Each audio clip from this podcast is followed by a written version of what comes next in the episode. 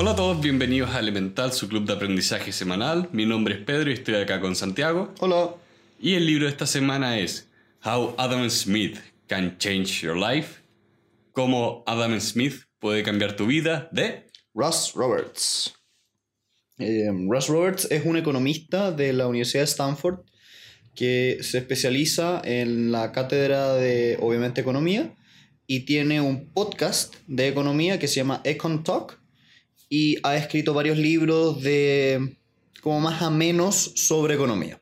Uno de esos es esta obra que tenemos acá al frente, que además de ser un libro, tiene una charla eh, en la RSA, que es una... Es parecido a unas charlas TED, pero en Inglaterra. Sí.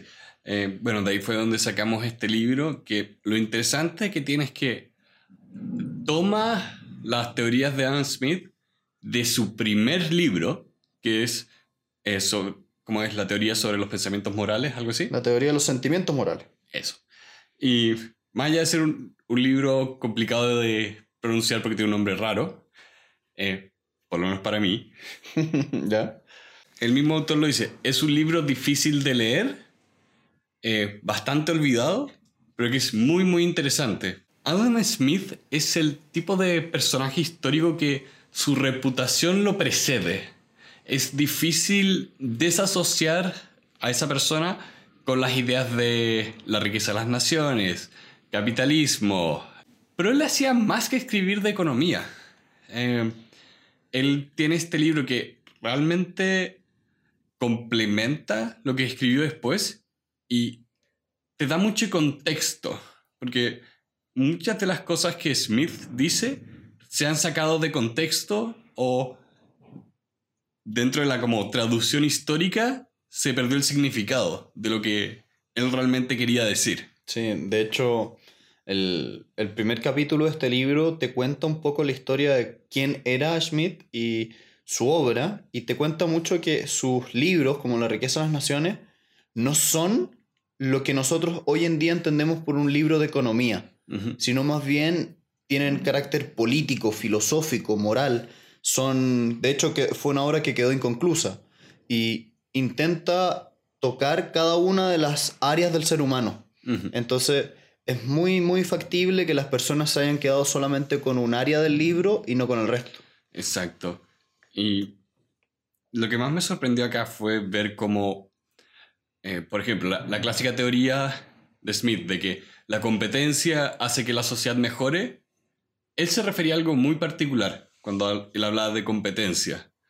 Eh, y también lo complementa con ideas de este libro. Empiezas a entender que él no era como una persona... eh, como sería el persona el, uno de los personajes principales en la película Wall Street, eh, que no recuerdo su nombre ahora, pero es el que tiene este discurso de la codicia es buena.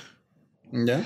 Eh, Anne Smith este, se horrorizaría si escucha algo así. Sí, sí. eh, lo que me gusta de este libro es que te dice, nosotros tenemos que entender que Adam Smith no solamente es la riqueza de las naciones y un capítulo de ese libro, Exacto. sino más bien es la riqueza de las naciones y además la teoría de los sentimientos morales. Eh, En el libro no lo explicita tanto, pero en su charla el autor dice, mi intenta es reivindicar, mi intención es reivindicar este segundo libro, la teoría de los sentimientos morales, como algo que debe leerse y algo que es bueno para complementar la otra obra. Sí.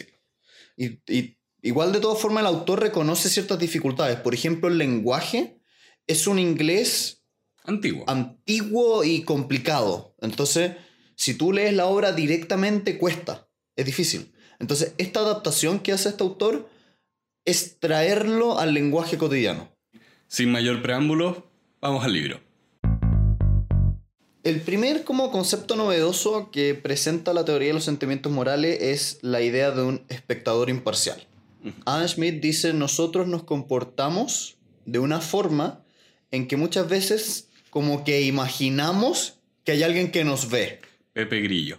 El Pepe Grillo o la idea de una divinidad que, que está presente. Y eso explica por qué nosotros cuando estamos, por ejemplo, solos en una tienda, no nos vamos a robar algo. No porque alguien nos esté viendo o que nos puedan pillar, sino más bien por esta idea de que hay como una especie de conciencia diciéndote, esto no es bueno. Claro. Eh, fue divertido esto. Esto fue algo que discutíamos el otro día en el trabajo. Como en ciertos lugares, si pides algo por Amazon, lo dejan en la entrada de tu casa y cualquiera puede pasar caminando, tomarlo y llevárselo. Pero no lo hacen. Claro, obviamente hay casos que sí lo hacen, Obvio. pero aún así, es, uno está como, oh, hay algo gratis, es cosa de tomar y llevar, ¿por qué no? Sí. O algo más sencillo, ¿por qué no en un supermercado, cuando están dando muestras gratis, te comes toda la bandeja? Sí, no, no te comes toda la bandeja. Exacto. Sí. Y de la mano de esta idea del, del espectador imparcial, la típica idea de nosotros somos personas o seres que estamos completamente preocupados de nosotros mismos siempre. Ujú. Entonces, cómo estas dos ideas juegan. Por un lado, pienso todo el día a mí mismo, pero por el otro lado, hay una especie de espectador imparcial que modera ese comportamiento. Creo que eso es algo que hoy en día lo entendemos más que nada como eh, mantener una consistencia con nosotros mismos. La idea de que tú tienes una imagen de ti mismo en la cabeza que quieres mantener de una forma u otra. Sí. Eh, creo que eso sería como la interpretación moderna de lo que acá Smith habla como este observador imparcial. Yo supongo, estoy imaginando, que en su época él lo debe haber visto mucho respecto de la idea de que Dios te está mirando o que Jesucristo te está mirando. Claro, pero Sobre todo en su contexto, claro, pero sin entrar... Él era anglicano, ¿no? supongo. sí. Sí. Pero sin entrar en el tema religioso, eh, porque él lo tomaba como algo que se aplicaba a todas las personas. Sí. Entonces no podía estar amarrado solo a un tipo de religión. Y creo que de hecho es una de las cosas que más me entretuvo acá, ver cómo Smith, o el autor interpretando a Smith, tenemos varios niveles de abstracción acá, ¿eh? Sí, esto es como Inception. Sí. Pero en vez de ir más profundo, vamos alejándonos más. Sí. Como el libro que habla de otro libro. Sí. bueno, acá lo que me gusta es como siempre presentaba la idea de el observador imparcial, también presentaba la idea de la regla, la, re- como la regla de hierro de ti, de que siempre partes de ti mismo y como siempre va, va poniendo las cosas casi que en dualidades. De que si, si algo tiende hacia un lado, también tiende hacia otro. Como si bien tú estás siempre pensando en ti, igual uno tiene que abstraerse de uno. Y es este como espectador imparcial el que te permite eso. Es, ya, a mí me gustaría quemarle el auto a una persona, pero no dice, si alguien me viese o si yo viese a una persona haciendo eso, lo consideraría negativo. Claro. Por lo tanto, no lo hago. O algo más simple como eh, una discusión en un espacio público. Imagínate, estás comiendo y te pones a discutir con un miembro de tu familia. La gente de ese lugar se va a sentir muy incómoda. Y acá Smith hablaba de que, mira, tú si aplicaras este observador, notarías que la gente está incómoda. Que si alguien lo ve desde afuera, se sentiría incómoda por lo que estás haciendo y no lo harías o dejarías de hacerlo. Que en teoría es lo que pasa. De la mano de eso, Smith trata. hace una distinción interesante, que es los seres humanos, a través de este como espectador imparcial, nos gusta que nos amen, es decir, que haya una persona en concreto que nos ame, pero al mismo tiempo nos gusta la idea de ser como que alguien pueda amarnos, Mm. de ser amables. Sí, porque él realmente habla de cómo ser feliz.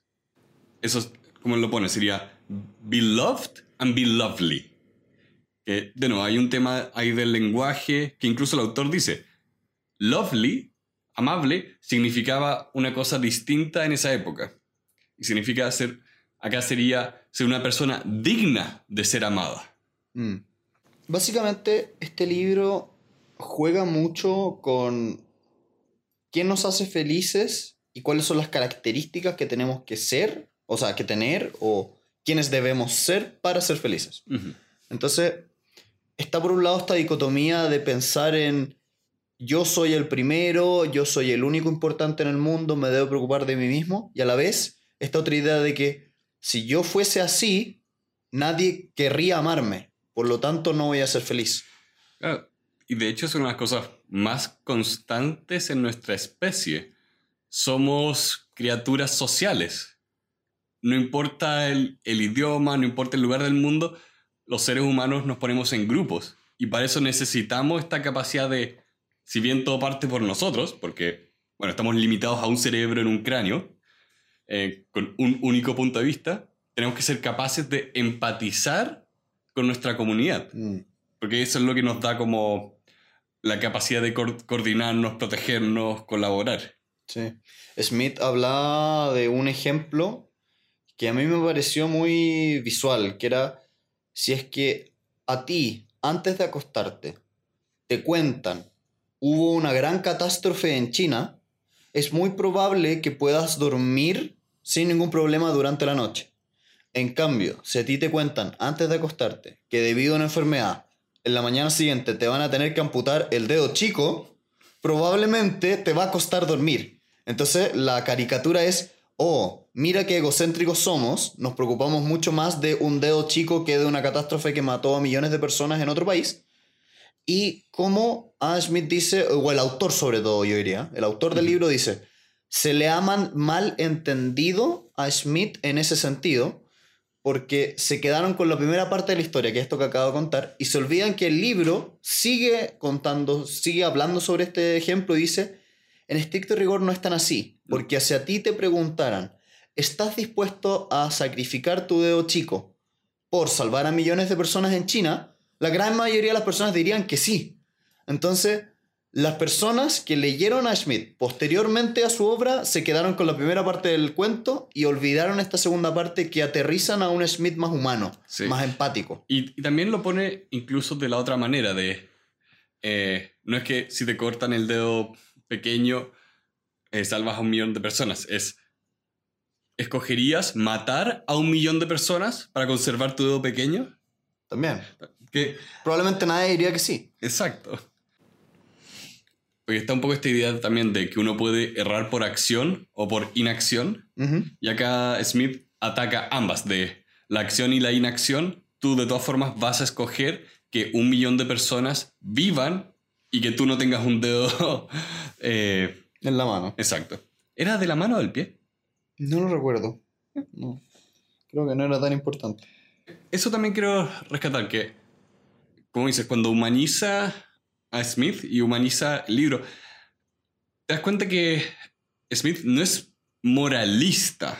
Por lo menos no me doy esa impresión de que sea como un juez de estas son las cosas y las personas funcionan así. Era, había un poco de amabilidad en lo que estaba diciendo. No, no estaba emitiendo un juicio cuando decía que las personas éramos, éramos egocéntricas, porque también lo complementa con que las personas nos preocupamos por los demás. El punto que, que yo creo más importante es reconocer que Smith ha sido tergiversado en muchas partes. Ha sido leído de una manera arbitraria.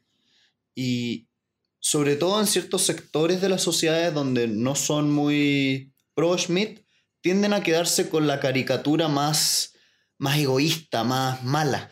Es que Y yo- olvidan la mitad. Yo te diría que incluso en las que serían pro Smith, también lo convierte en una caricatura. Es tomamos a la persona, y ni siquiera es la persona, es el personaje histórico, porque la persona murió. Tomamos al persona- personaje histórico y escogemos cuál es la narrativa que queremos escuchar. Sí. ¿Va a ser una narrativa que nos dé la razón o la narrativa que nos dé algo que rechazar? Mm. Em, Igual yo siento que esto es muy típico de aquellos libros que son largos y que se ha hablado mucho. ujú. Que a mí me da la impresión de que poca gente lo han leído. Eh, Que mucha gente habla de la riqueza de las naciones, pero muy pocas personas han leído efectivamente el libro. Sí. El, bueno, el, la mano invisible la mencionan una vez. Sí. Y ni siquiera es algo importante en el libro. A mí me recuerda esta típica anécdota de Sherlock Holmes, de que todo el mundo dice, elemental mi querido Watson, y eso no sale en ningún libro, No, es de una... es de una película. Sí, una adaptación de Holmes. Encuentro notable, es la misma idea, es todo el mundo habla, ah, elemental mi querido Watson, Y al mismo tiempo es, eh, no, eso no sale en ningún libro. Bueno, el otro día estaba viendo, eh, y antes de volver a la siguiente idea, una lista de quotes de películas que son mal, mal dichas, como eh, Luke, yo soy tu padre. No es así en la película. La frase es, no, yo soy tu padre. ¿Ya? Porque la- el diálogo entero es, eh, Obi-Wan te dijo lo que le pasó a tu padre. Luke le dice, eh, me dijo suficiente, tú lo destruiste. Y Darth Vader le responde, no, yo soy tu padre. Pero toda la gente lo, Lo dice cambia. como, Luke, yo soy tu padre. Está lleno, lleno de esos. Ah, qué bueno. Eh, ahí la guardé, te la puedo mandar. Pero volviendo a la, la última idea de esta parte de cómo ser feliz, que, partimos de nosotros, nos importa nuestra comunidad, nos importa ser armados por la comunidad y nos importa ser dignos de ser amados en el sentido de que queremos que nos amen por las razones correctas. No queremos que, armen, que amen una imagen falsa de nosotros mismos Mm. como que el logro ajeno se nos atribuya, las personas sentimos vergüenza. Sí, incomodidad, que te feliciten por un trabajo que en realidad no hiciste. Claro. Eh, y sí, hay gente que disfruta hacer eso, tienden a ser sociópatas. Sí, eso es la decepción. Ujú. Eh, también Schmidt habla de cómo no engañarse uno mismo. Y en esto me recuerda mucho a Richard Feynman, que es otro autor que leímos en el podcast, se lo recomendamos escuchar, Literalmente citado en este libro. citado en este libro, que dice, la persona que más puedes engañar en realidad es a uno mismo. Eres la primera persona, ¿cómo era? Eres o la persona más fácil de engañar. De- Sí, algo por el estilo, que la idea es bastante sencilla, es nosotros tendemos a creer ciertas cosas y quedarnos en esa visión, no obstante se aleje de la realidad. Bueno, es que nuestro cerebro realmente es una máquina de no solo encontrar patrones, sino encontrarle sentido a las cosas. Entonces, sus propias decisiones también tienen que hacer sentido. Mm, Eh, yo acá me acordé harto de cómo es que nuestro cerebro es una máquina de encontrarse sentido a sí mismo. En el sentido de que busca consistencia. Y hay un video que voy a poner en las notas, porque en un momento en la historia, para tratar, creo que era la esquizofrenia, se partía el cerebro por la mitad. en una operación. Sí, realmente desconectada en el hemisferio izquierdo del derecho. Eh, y Probablemente no completamente, pero algo así, algo así. El tema es que tenías que un hemisferio controlar un brazo y un ojo, el otro otro.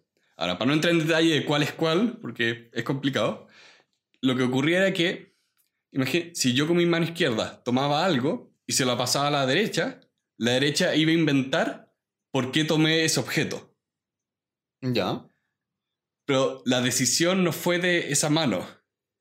Eh, era un tema donde es como que si acá que somos dos, tú hicieras algo y yo hablara como si yo tomé esa decisión. Ya. Es muy, muy curioso y les recomiendo ver los videos que voy a poner en las notas porque lo tiene que visualizarse, porque es realmente raro, raro, raro de ver. Pero el punto es, como tenemos esta limitación biológica, eh, somos fáciles de engañarnos. Mm. Y yo creo que en la época de Schmidt, igual ya él había visto que habían ciertos sesgos psicológicos que tendían a repetirse. Por ejemplo, la idea de que cuando nosotros vemos información que corrobora algo que creemos, tendemos a pensar que es la única información correcta Claro. que se llama el sesgo de confirmación. Esta idea de que tú crees que lo que hay que hacer es A y viene una persona que dice A y consideras que esa es la única persona correcta en el tema. Y si viene alguien que dice B, lo descartas como información correcta. Claro. Los casos más extremos son estas personas que no creen en las vacunas y citan un estudio que habla en contra de las vacunas. Pero ese estudio ningún científico lo considera válido. Los mismos autores han hablado de que es mentira, pero no importa. Porque es la, la persona que está contra las vacunas necesita confirmar su creencia. Igual yo lo veo un poquitito más allá de la, de la obra aquí presentada, digamos, en que es muy, muy, muy importante tener conciencia de que seas quien seas, eres así. Tú y yo somos así. Entonces tenemos que siempre tener la precaución y sobre todo los sistemas establecidos para poner en tela de juicio lo que pensamos. Sí. En decir, siempre está la posibilidad de que yo esté equivocado. Bueno, esto, de hecho, este libro habla mucho de lo que ahora se consideraría la economía conductual, co- lo que vimos al principio de este podcast, casi un año atrás, con Predeciblemente Irracional. Y es curioso porque si, te- si consideramos que todos tendemos a tomar un pedazo de información, considerar que es verdadero, buscar justificación, todo lo que veamos se convierte en una vaca sagrada. O sea, si es que no tienes la altura de mira para darte cuenta que puedes estar equivocado. Sí, es que creo, creo, y bueno, esto es totalmente personal, pero que no puedes tener una altura de mira si es que, Absoluta. claro, realmente no creo que esa sea algo, no creo que esa sea una capacidad humana. Creo que es algo que podemos compensar teniendo muchas vacas sagradas. O tal vez, eh, estaba leyendo otro libro, eh, tal vez haciendo grupos de pensadores. ¿En qué Sí. sentido? Tener un equipo de personas con formas de pensar distintas y que dialoguen de manera respetuosa. Sí, ah, Como complementar cerebros. sí, sí, creo que eso es la mejor Es forma una buena de alternativa. También otra típica falacia es la falacia de la narrativa. En el sentido de que cuando nosotros vemos un fenómeno y encontramos una narrativa que nos gusta para explicar ese fenómeno, tendemos a quedarnos con esa, con esa narrativa. El ejemplo que yo he visto en la vida real es, sube o baja el precio de una acción y las personas dicen, ah, esto debe haber sido por tal cosa. Y en estricto rigor, la realidad es que fue por una serie bastante compleja de factores. Pero la narrativa que le ponemos es lo suficientemente consistente con lo que creemos o lo que queremos creer y por eso nos quedamos con esa explicación única. Es un poco como se resumen los problemas a dos o tres chivos expiatorios. Mm. Dos, tres variables y nada más. Nada más. Y de la mano de, estas, de estos sesgos, Smith nos dice, tenemos que tomar la característica de la humildad como un gusto adquirido. Tenemos que ser capaces de abstraernos, tener este, de este espectador imparcial y al mismo tiempo siempre tener presentes que, como decía Feynman, somos los más engañables. Sí. La, la humildad se aprende. Ojalá que fuese más transversal, pero bueno. O- ojalá que entre en algún congreso. A mí me da risa porque muchas veces a mí me pasa personalmente que estoy muy rodeado de o muchos abogados o muchos médicos y son personas con mucho ego por lo general. Entonces, estoy rodeado, yo también incluido, muchas veces soy 100% culpable de la falta de humildad. Entonces, leo estos libros y es como, sí, yo debería aprender de esto. Yo no soy perfecto. Gracias. Después de que aprendemos a no engañarnos a nosotros mismos, tenemos que empezar a trabajar en el cómo ser amados. Porque, bueno, para Smith, en la visión de Smith, la felicidad es ser amados y ser digno de ser amado. Entonces, empieza a atacar cómo se logra ser amado. Y la primera trampa es creer que para ser amados tenemos que tener fama y dinero. Y esto me gusta ver un libro de 1700 que ya está hablando de que la fama y el dinero no es la solución. Deteniéndonos un poco en el tema de la fama, porque eh, es algo que también tiene una, una nueva connotación ahora con Internet, porque tú puedes ser famoso por cualquier, cualquier cosa, Mm. para, para bien y para mal. Esto, O sea, no solo Internet, yo diría los medios de comunicación masivos. exacto.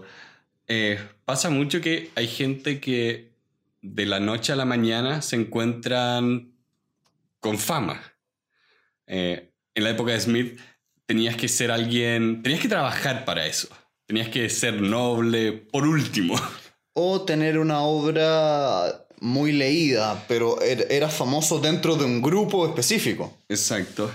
Y lo que es interesante es cómo, eh, por un lado, se distorsiona la visión de una persona, de quién es la persona. Eh, lo voy a poner en las notas, un video muy bueno que habla sobre Phil Fish. ¿No sabes quién es Phil Fish? No. Y de hecho, una de las cosas que más me encantan de ese video es que ese es un punto. Porque esta es una, esta es una persona que se hizo famosa eh, por ser. tener su personalidad en internet y también ser un desarrollador de videojuegos. Al punto que se convirtió en una persona polémica, muy odiada, donde la narrativa se convirtió en Phil Fish es una mala persona. Y esa era la narrativa que se repetía, se confirmaba, se dejaba de escuchar lo que dijera lo contrario. Y lo que, lo que ocurre es que tú empiezas a preguntarte, ¿por qué la opinión de esta persona es importante? Si yo te dijera, hey, ¿viste lo que hizo Phil Fish el otro día?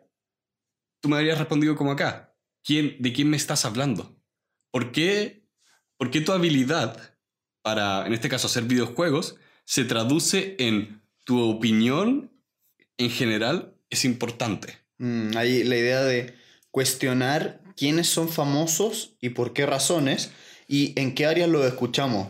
A mí muchas veces me pasa que escucho tal actor dio tal opinión sobre tal política pública. Y es como, ¿por qué estoy escuchando a un actor que no sabe nada, por ejemplo, de medicina, tomando una postura o decidiendo algo sobre esa postura y que su opinión pese más que la de un médico experto en el tema? Sí, sí. eh, bueno, justo ayer estaban entrevistando a un amigo mío eh, que es mago, Benjamin Cox. Salió en las noticias y, y la entrevista fue a propósito de que un accidente en un, show de David Copperfield. Y ahí lo interrogaron porque él es mago, es de acá, esto fue un canal nacional, y lo que querían era que trajera su perspectiva a la noticia. Y ahí tienes un interlocutor que sí, hace sentido que le hagas una entrevista a un mago cuando hablamos de una con- controversia de magos. Porque tiene... Entiende el juego, Sí, entiende, el- entiende las dinámicas. está dentro de su área de expertise. Exacto. Bueno, pero sin escaparnos tanto del libro y volviendo un poco al tema de la fama y el dinero son una trampa si es que tú quieres ser feliz. Porque en estricto rigor no son características que más allá de la idealización que uno tenemos de ellas te hagan feliz. Y yo creo que siempre se habla de que el dinero no hace la felicidad, pero realmente pocas personas toman el peso de esa afirmación. Porque, de nuevo, es de esas cosas que tienen una dualidad. Porque muy poco dinero si, hace la tristeza. Porque, de nuevo, el dinero soluciona problemas. El dinero, el dinero es un medio de intercambio nomás. Sí, sí. Y, pero eh, lo que quiero decir acá es que si tú tienes problemas que puedes solucionar con el dinero, el dinero te va a hacer feliz. Pero de después llegas al punto donde no, has, no te hace más feliz. No hace la felicidad última. Claro, porque, como lo pone Smith, tú quieres ser amado y digno de ser amado. Mm. Eso no tiene que ver con tu capacidad de pagar tu techo, pagar salud, pagar educación. También Smith profundiza en como los bienes materiales y dice, "S- una, una otra trampa es creer que para ser feliz tenemos que tener el último automóvil o el último computador o la mejor casa. Y dato anecdótico, me gustó mucho que Smith hablara de que le gustaban los gadgets. En Sí. su época era una maquinita que servía para cortarse las uñas o algo por el estilo.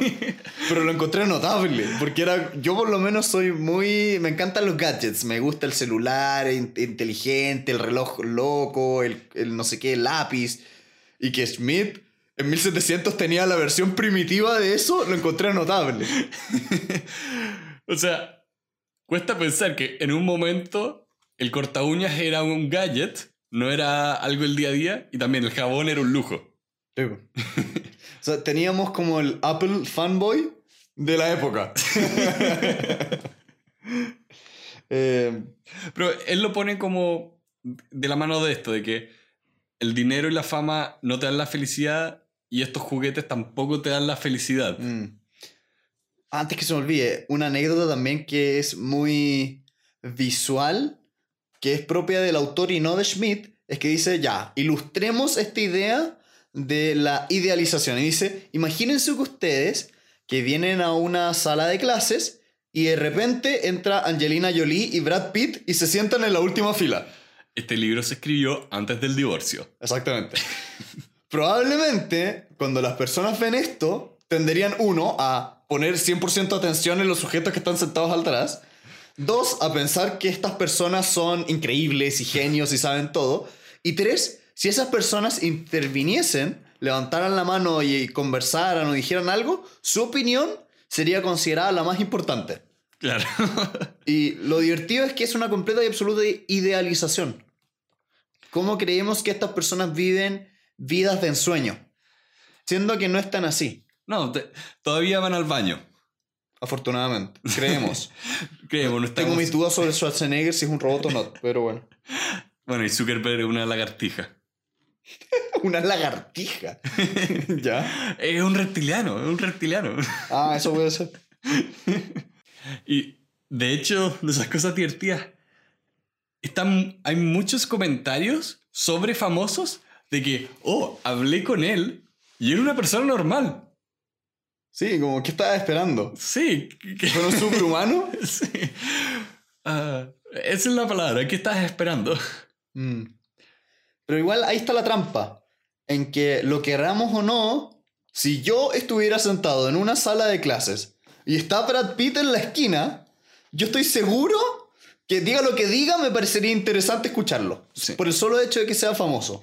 Sí, y, y es por eso que tenemos esta tentación sobre el dinero, la fama, porque al final del día las noticias y los medios de comunicación hablan todo el día de estas personas, venden la ilusión de que estas personas famosas son amadas, son dignas de ser amadas también. Entonces, creemos que persiguiendo esta fama y fortuna vamos a ser felices. Y es exactamente lo contrario. Y por eso está lleno de historias donde estas personas son increíblemente miserables. Sí. De hecho, bueno, eh, yo creo que se ha visto suficiente como la realidad es muy distinta a la ilusión. Sí.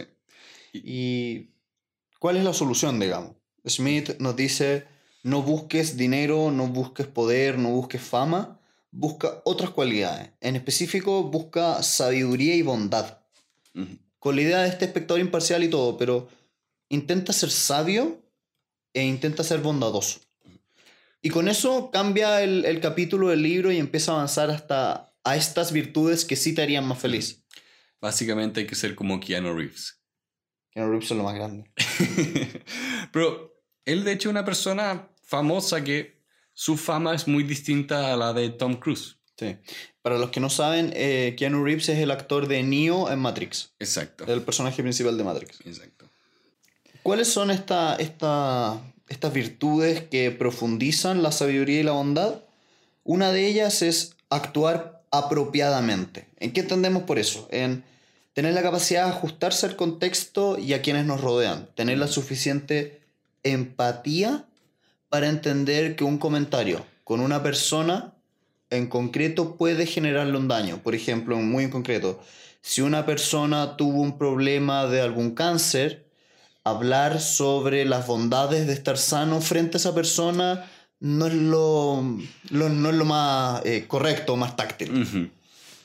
Acá también es interesante cómo habla de que ser empático no es necesariamente ser como ah, bondadoso con la persona. No es como, oh, voy a ser empático, voy a ser amable con la persona. Puede ser un gesto de amabilidad. Porque qué es ser amable depende del contexto. Y de hecho él hablaba como hizo toda una situación muy incómoda una vez que lo habían invitado a una casa, porque él no, él tratando de ser amable, no entendía el contexto eh, social que estaba interviniendo. Eh, De hecho, eso fue como una de las anécdotas del libro que fue como, ¡Hey, Chile! ¡Yay! No me acuerdo por qué hablaban de Chile. Eh, fue cuando él contó que efectivamente él estuvo... eh, pri- primero que nada, cada vez que hago eso de Chile, yay, entiéndose que es un chiste porque siempre recuerdo Los Simpsons, de que decía, si vas a un lugar tienes que decir que es el mejor lugar del mundo. Ahora volviendo a lo que sí preguntas, ahora volviendo a lo que sí preguntas, eh, él contaba que en un momento estuvo, no, no especifica el año, pero él decía que estuvo acá, creo que estudiando. Y en un momento un amigo lo invitó a su, a su casa y cuando llega allá estaba la empleada doméstica, una persona que vive en la casa, eh, cocina y limpia. Y él no estaba acostumbrado a, a eso. Y Entonces él tratando de ser amable solo le complicó la vida porque las- la señora le preguntó, ¿qué quiere, ¿qué quiere de comida? Y él dijo, no sé, sorpréndame. Ya, y no era la dinámica. No era la dinámica. También, él contaba que, ah, le voy a hacer compañía a esta persona. Y entre- fue a sentarse a la cocina. Y esta persona estaba como, ¿qué haces acá? Yo estoy tratando de trabajar un poco. Sí.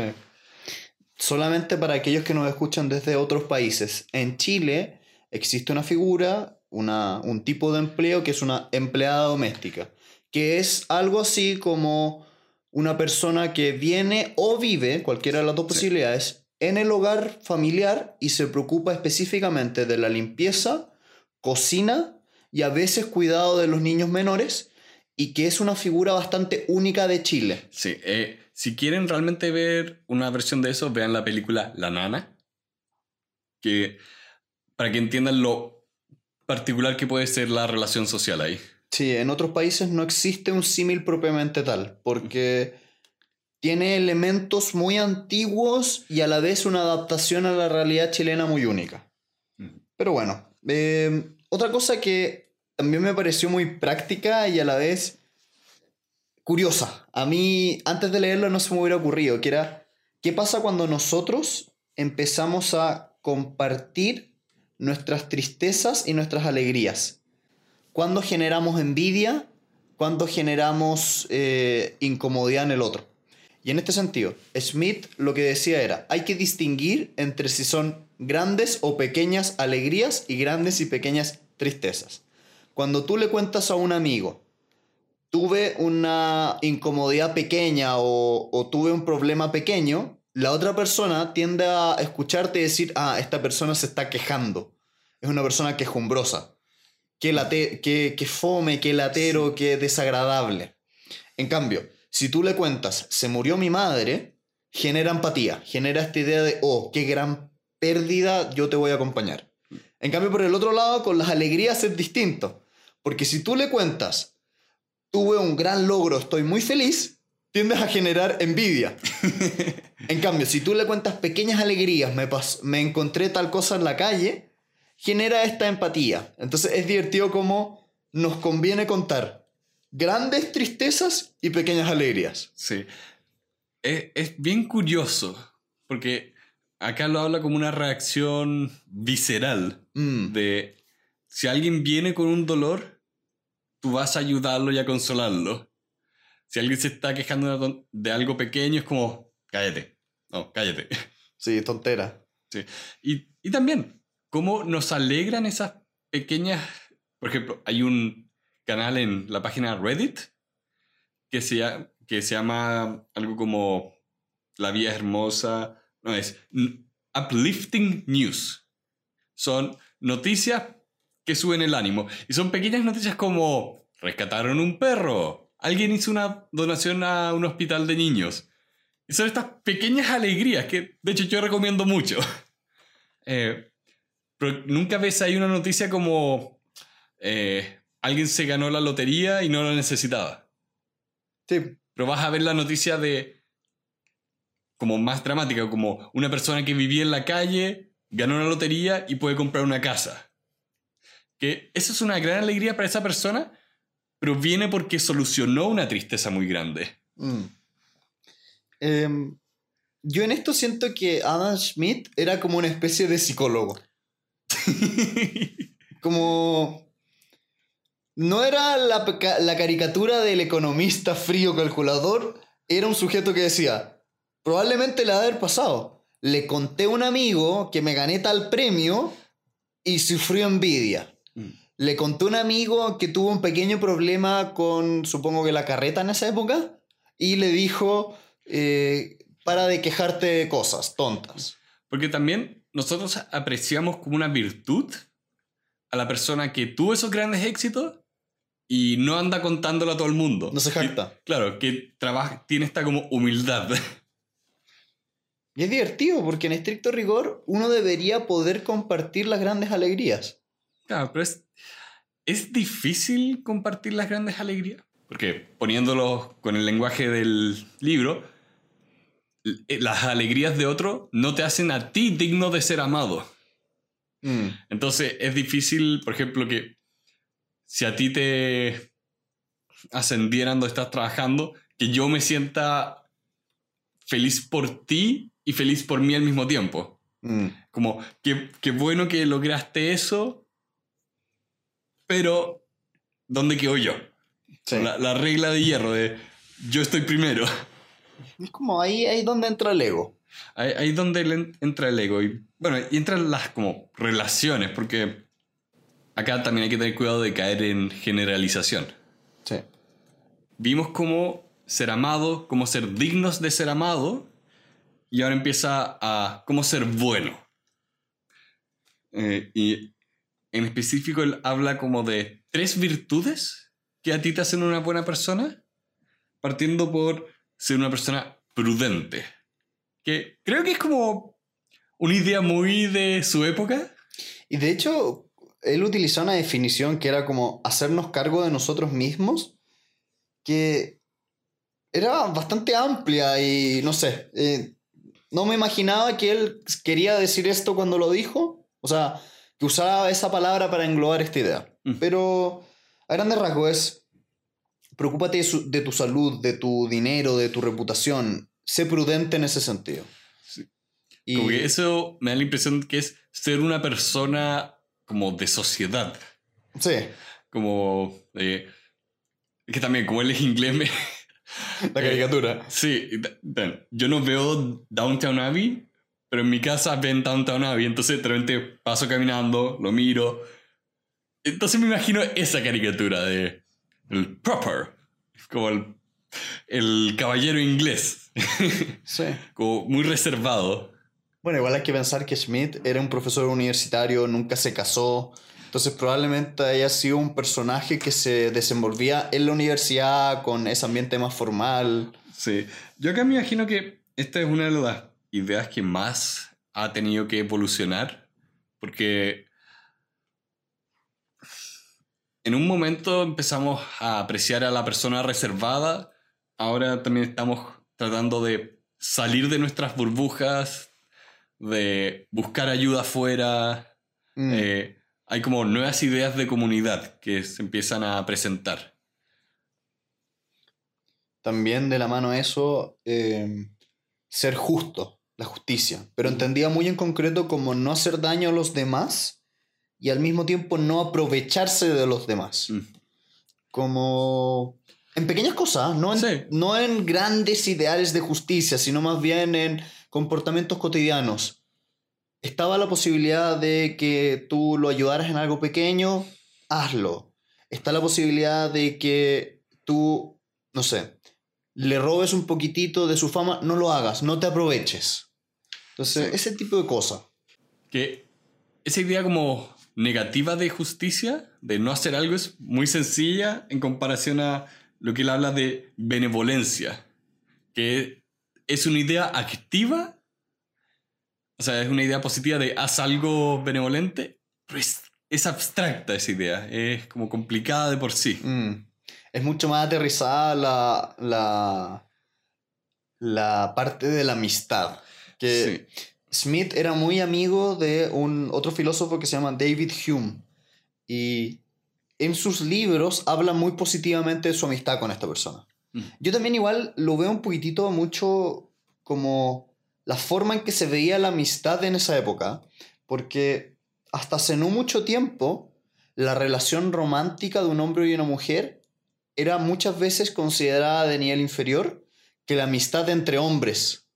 Entonces, encuentro muy interesante cómo hoy en día se habla de que una relación amorosa entre un hombre y una mujer es muy valiosa y que si tú contrajiste matrimonio tienes la mejor relación ahí, pero como en esa época la virtud de la amistad era aún más importante. Claro. Eh, y también un tema lingüístico que veía la otra vez, como antes la palabra amigo era una palabra muy fuerte, de peso. Y con el tiempo empezamos a hablar de que más y más personas son nuestros amigos, como tengo 500 amigos en Facebook. Entonces tuvimos que empezar a hablar de mejores amigos. Sí. Super amigos. El grupo pequeño, el, mi mejor amigo. Sí, tienes toda razón. Y, y ya en la parte final del libro, habiendo dicho que, cuál era el pensamiento de Schmidt y cómo ser amables o amados, empieza ya a preocuparse de cómo hacer el mundo un lugar mejor. Como todos tenemos esa, ese deseo Mm. de, más que expandir nuestra visión del mundo, porque es mejor, mejorar nuestra comunidad, mejorar nuestro entorno. Mm. A mí lo que me encanta es la forma en que lo plantea. Porque dice, es nuestro deber ser mejores personas, más morales, más benevolentes, más prudentes. Pero eso tiene un efecto que no se nota en el acto, pero que se compone por muchas personas para generar un, un- un cambio mayor. El ejemplo en concreto es, hasta hace 100 años, educar a los hijos y golpearlos para ello era una actitud socialmente válida. Las personas, o sobre todo los padres, podían disciplinar a los hijos a través de golpearlos y con eso decirle estás haciendo algo malo. Y cómo de a poco, con actividades individuales, de cómo cada uno de los padres dejó de golpear a los hijos, hoy en día está empezando a cambiar esa forma de ver la paternidad. Como esta idea de... No es que haya salido una ley universal que digas está prohibido pegarle a los hijos para disciplinarlos, sino que más bien fue una actitud individual que se repitió en muchas personas. Y de ahí se convirtió en ley. Y me encanta cómo eso nos habla mucho del pensamiento de Schmidt. La idea de la oferta, de la demanda como cantidades agregadas de personas y cómo el mercado, cada uno preocupado de ser mejor en sí mismo o, en- o de lucrar, pueden mejorar el bienestar total. Lo encontré muy interesante cómo esa idea que yo había visto en economía también aplica para el ámbito moral. Claro. O yo te lo diría incluso al revés. Su idea económica me hace sentido porque él tenía esta idea moral. La idea de que las acciones individuales tienen repercusiones a nivel macro es una idea neutral. También se puede hacer para mal. Sí. Eh, lo veíamos con el tema del liberalismo, cómo fue que surgieron la- los totalitarismos. Pero, volviendo a este libro, este- esta idea de que si a las personas les damos la libertad de actuar, van a perseguir esta idea de ser amados, ser dignos de ser amados, y van a empezar a mejorar su espacio, y cuando todos empezamos a hacer eso, se empieza a mejorar el mundo. Mm. Eso me encanta porque si tú lo piensas, si tú intentas ser mejor tú y ser mejor persona, vas a poder, si todos hacen lo mismo, hacer el mundo un lugar mejor. Eh, bueno, acá lo pone como el, el feedback loop. Esa idea de que, mira, si eres, si eres amable con tus padres, con la gente que está alrededor tuyo, te vas a empezar a rodear de, de el tipo de personas que también van a estar para ti cuando tú las necesites. Mm, Es esa idea de que los buenos amigos vienen en los días nublados. sí. Va un poco a eso de conviértete en una persona digna de que estas personas lleguen cuando tú las necesites y vas a empezar a crear un entorno mejor cada día. Mm. También eh, esto va de la mano de la desconfianza de que haya un ente central que haga la mejora. Sí. Schmidt decía, si todos de manera individual mejoramos, como comunidad vamos a mejorar. Y tenía una cierta desconfianza de que hubiese un monarca, un rey en la época, o posteriormente algún gobierno, eh, digamos. Como lo vimos en el liberalismo, a, él le to- a él- a Smith le tocó particularmente monarquía. Monarquías duras, grandes. Sí. Y él tenía esta desconfianza de que una, un ente así fuese capaz de mejorar la sociedad. Porque decía, es muy fácil que se distraiga, se nuble en el poder y olvide este bienestar de, de todos. Sí. Qué curioso que esta idea es tan parecida a la de resistir el poder que vimos en la historia del liberalismo. Ok, o sea, Adam Smith es- puede considerarse fácilmente dentro de la- del Sí. canon del liberalismo. Sí, sí, es que me sorprendió en retrospectiva ver algo tan textual acá que no se mencionara en el otro libro. No, sí se menciona Adam Smith y ese tema. Pero no se tocaba... No en detalle, pero es Exacto. que, bueno, es que ese libro hablaba del liberalismo años posteriores, entonces Sí. estaba preocupado de otros pensadores. Sí, pero esa idea de... desconf- de que la idea de que pueda haber una entidad que planifique todo es difícil, es muy, muy, muy, muy difícil. Mm, eh, tienden a desconfiar de eso. Sí, De la mano de eso también es, intentemos dejar que las personas hagan lo que quieran, o sea, este pensador obviamente es liberal, sí. entonces, em, So live and let die. como confianza en el individuo, confianza en que va a intentar mejorar, de, de que hay progreso humano.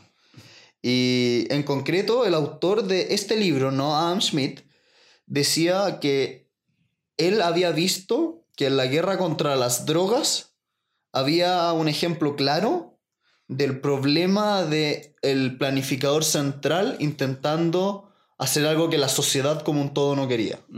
Sobre todo, por ejemplo, en el tema de la marihuana, cómo el planificador central quiere que no haya marihuana y las personas de manera individual, un grupo importante sí lo quiere. Entonces, Pero, esta dicotomía. ¿Has visto un poco de por qué la marihuana fue como la droga que se atacó? ¿No? ¿Por qué? Si no me equivoco, eh, tendría que corroborar todo, pero la historia cuenta que es porque a el- nuestro gran amigo, presidente del futuro en Futurama, eh, Richard Nixon, no le gustaban los hippies. Y la marihuana era la droga de los hippies.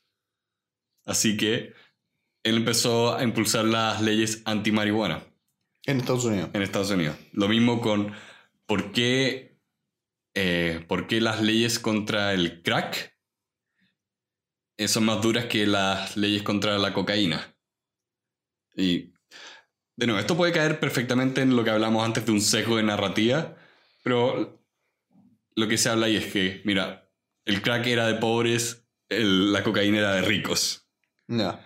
Eh, pero el punto de que, de hecho acá les voy a compartir otro video de estos de In a Nutshell, que habla del problema de la guerra contra las drogas, es que se intentó atacar lo que sería la oferta de las drogas.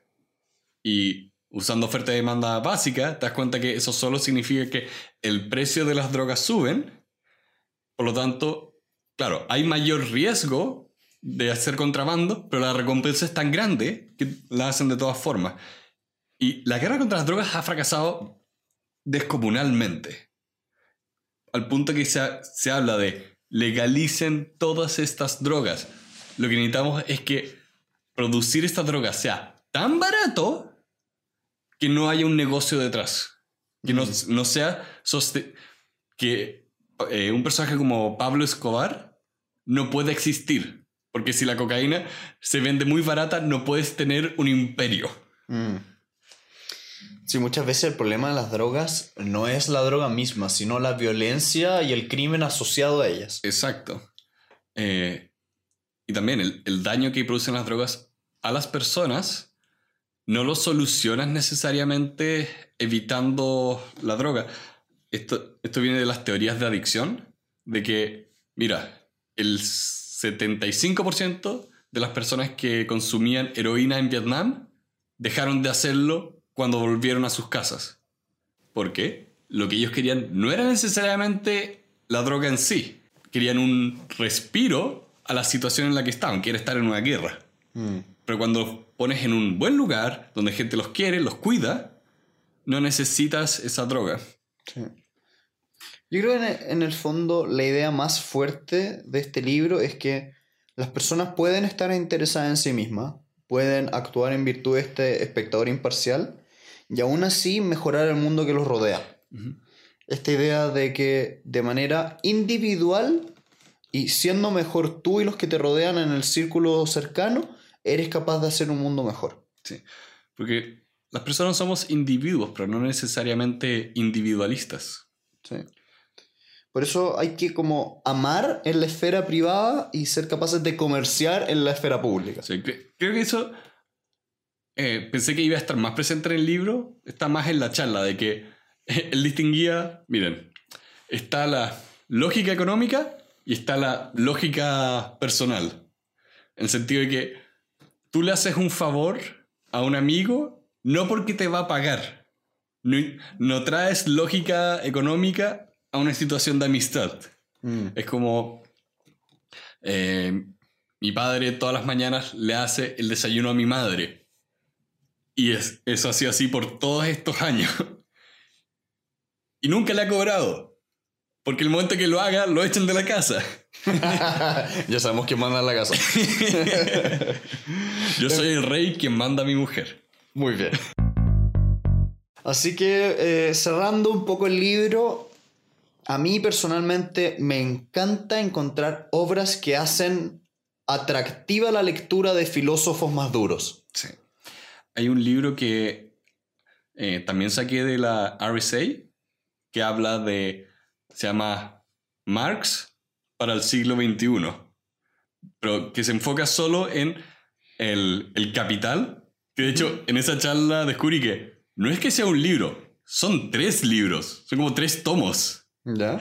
es una monstruosidad.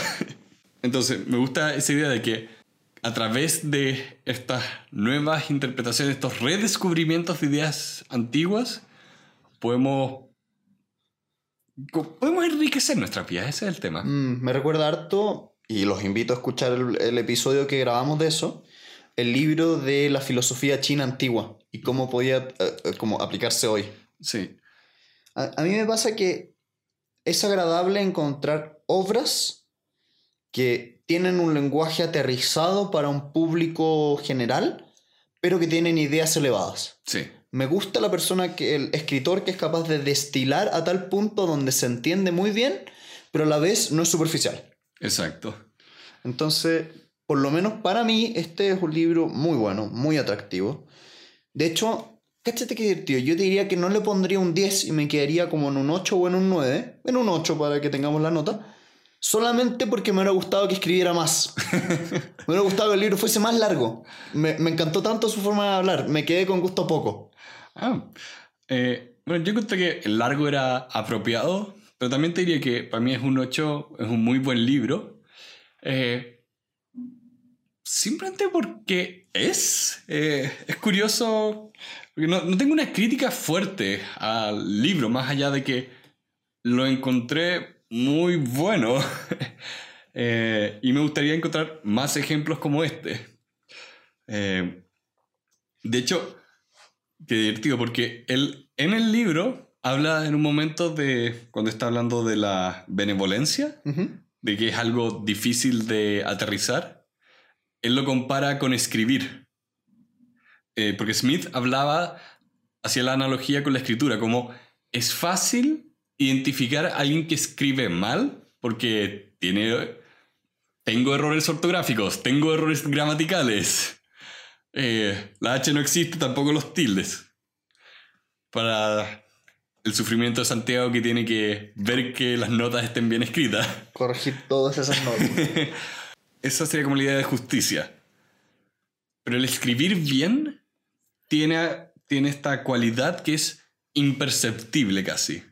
Porque no es como que hay una gran regla que se esté cumpliendo, sino que hay un manejo de las palabras y el lenguaje que simplemente trae placer y es agradable. Sí.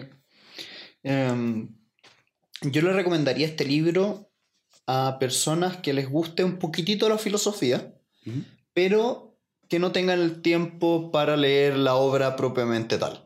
Porque yo me he dado el trabajo de leer las obras originales de Smith y son súper lentas. O sea, objetivamente tardas mucho rato en leerlas, sobre todo si la lees en el inglés original. Au. Eh, es un inglés difícil. La verdad las cosas que afortunadamente yo tengo una versión que tiene muchos pies de página, sobre todo en palabras que hoy en día casi no se usan. Entonces, literalmente estás leyendo y realmente como al pie de página, al pie de página, al pie de página, al pie de página. Como leer la Divina Comedia. Mm. Yo lo recomendaría quizás a un grupo más amplio de gente porque ya que este libro habla tanto de la vida y el día a día, lo encontré no solo como un libro de filosofía, sino un poco como estos libros de autoayuda, como de psicología positiva. De la misma forma que recomendaría Happier, recomiendo este libro. Siento que ayuda a darte, ayuda a dar un marco al mundo. Un mar, bueno, no hay, no hay un marco perfecto, hay varios marcos útiles. Y este me pareció un marco útil para entender nuestra relación con los demás y moderar nuestras acciones con, con los demás. Mm, sí. Bueno, y una pequeña nota, eh, queremos mandarle saludos a todas las personas que nos escuchan. Queremos mandarle un saludo especial a Benjamín Muso, un, un gran amigo y que nos, que nos está escuchando. Entonces, gracias a todos los que nos han dado muchas opiniones en los comentarios de YouTube, de Facebook, de Instagram, de Twitter y los mails que hemos recibido. Es un agrado ver que alguien se dio el trabajo de escribirnos un mail completo. Así que muchas gracias por todo y nos vemos la próxima semana, ¿no? Espera, me acabo de fijar que estamos a 21 y el primer capítulo del podcast, o sea, los primeros cuatro los lanzamos el 21 del año pasado. Es decir, se cumple un año exacto. Un año exacto. Qué notable. Así que me sumo a mandar un agradecimiento especial a todas las personas que han disfrutado el podcast Durante un año. durante un año, gracias a nuestros Patreons, Francisco y Osvaldo. Bien, que nos están ayudando monetariamente y son... Todos los que nos escuchan también pueden aportar con sus donaciones. Exacto. Y. Wow, me, me siento un poco emocionado. Llevamos un año. Sí. Y con eso, hasta luego, que estén muy bien, nos vemos en el siguiente episodio y gracias por escucharnos. Adiós. Los invitamos a visitar nuestra página web elementalpodcast.cl y nuestro canal de YouTube. Además, les damos las gracias a todos los padrinos que nos están ayudando a hacer posible este podcast. Pueden escucharnos en sus iPhone en la aplicación Apple Podcast o en su Android en la aplicación Stitcher. Los invitamos también a visitarnos en Facebook, Twitter, Instagram y LinkedIn. Les pedimos ojalá que nos puedan dar un me gusta, puedan compartir y suscribirse y aquellos que están en YouTube poner la campanita. Y además dejarnos sus comentarios en todas las redes sociales y ojalá en iTunes. Nuevamente, muchas gracias por escucharnos, nos vemos en el siguiente episodio. A ver, habla. La la la la la la la. La, la, la, la, la, la, la. Ya está un poquito más fuerte que yo, pero estamos bien. Estamos bien. Ya déjame poner en silencio esta weá que están hablándome mucho. Soy sentido, soy popular.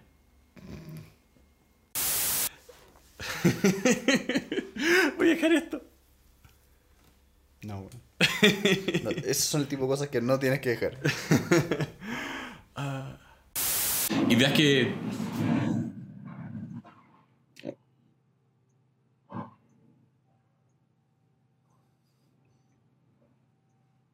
Dimos grabar el domingo. Bueno, ha pasado un año exacto. ¿Qué dije, weón? Ah.